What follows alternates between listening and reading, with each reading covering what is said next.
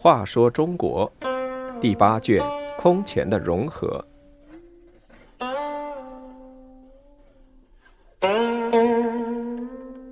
十二，慕容垂重建燕国。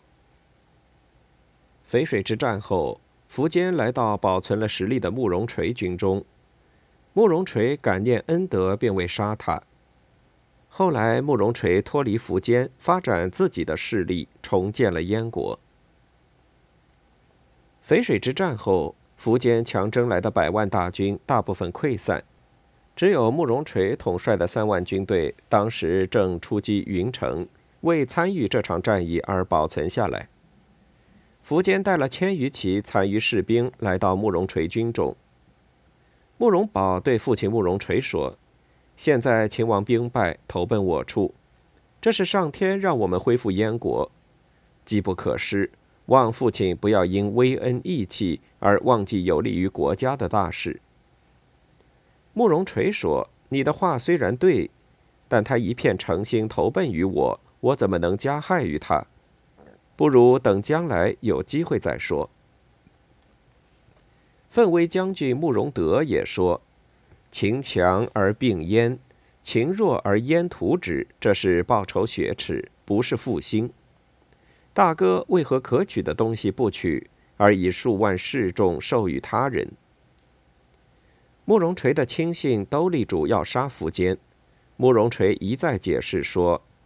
过去我不容于太傅慕容平投奔秦国，秦王恩礼备至，这样的恩德怎么能忘记呢？慕容垂不顾众人反对，把自己的士兵交给了苻坚。苻坚收集残部回到洛阳，又有了十多万人。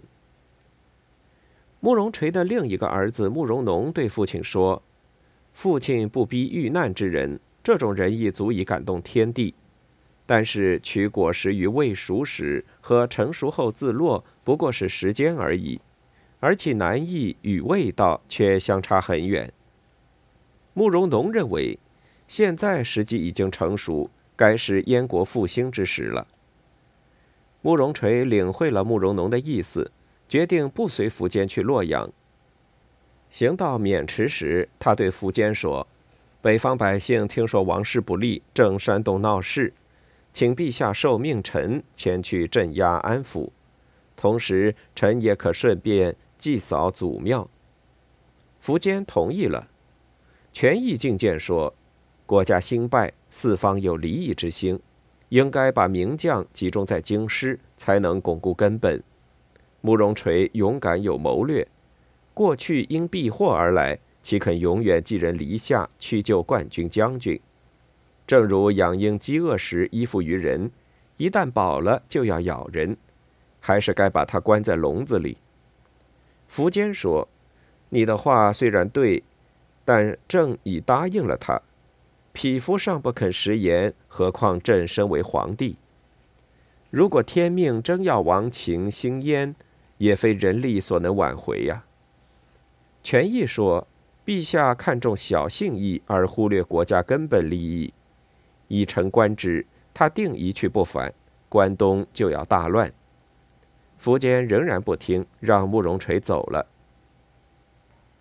权益偷偷派人埋伏在洛阳河桥南头，准备暗杀慕容垂。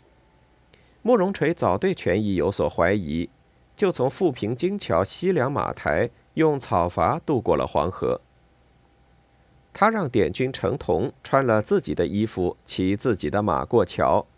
埋伏的士兵果然追杀而至，程同早有准备，飞马逃脱。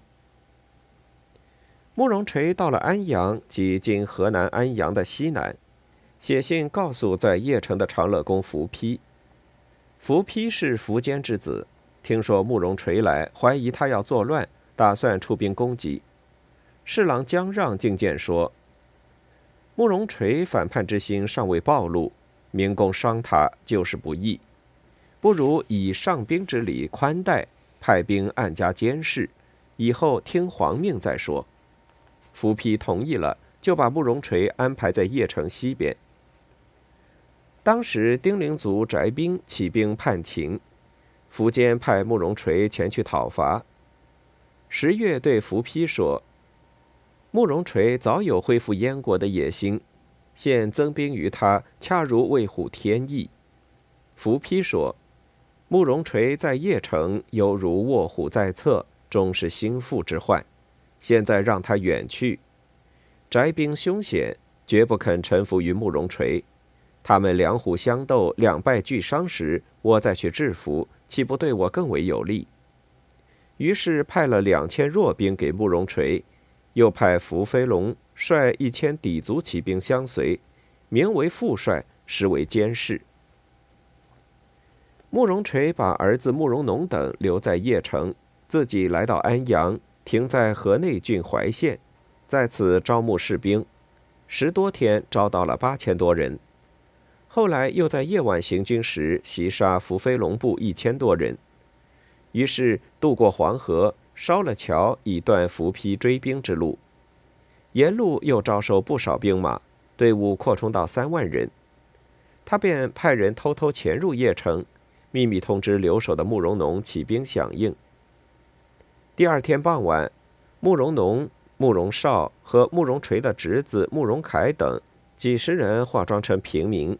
偷了伏丕的数十匹马，逃奔到猎人起兵。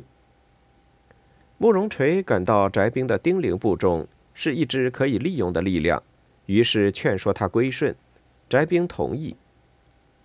由于洛阳四面受敌，慕容垂决定东进邺城。太元九年（公元384年）一月，他在荥阳自称大将军、大都督、燕王。打起复国的旗号，鲜卑、丁零、乌桓各族人分起响应，部众发展到二十多万。太元十一年（公元386年）正月，慕容垂又自称皇帝，定都中山，也就是今天的河北定州，不久占领了河北广大地区，圆了多少年来的复国梦。慕容垂建立的燕国，历史上称为后燕。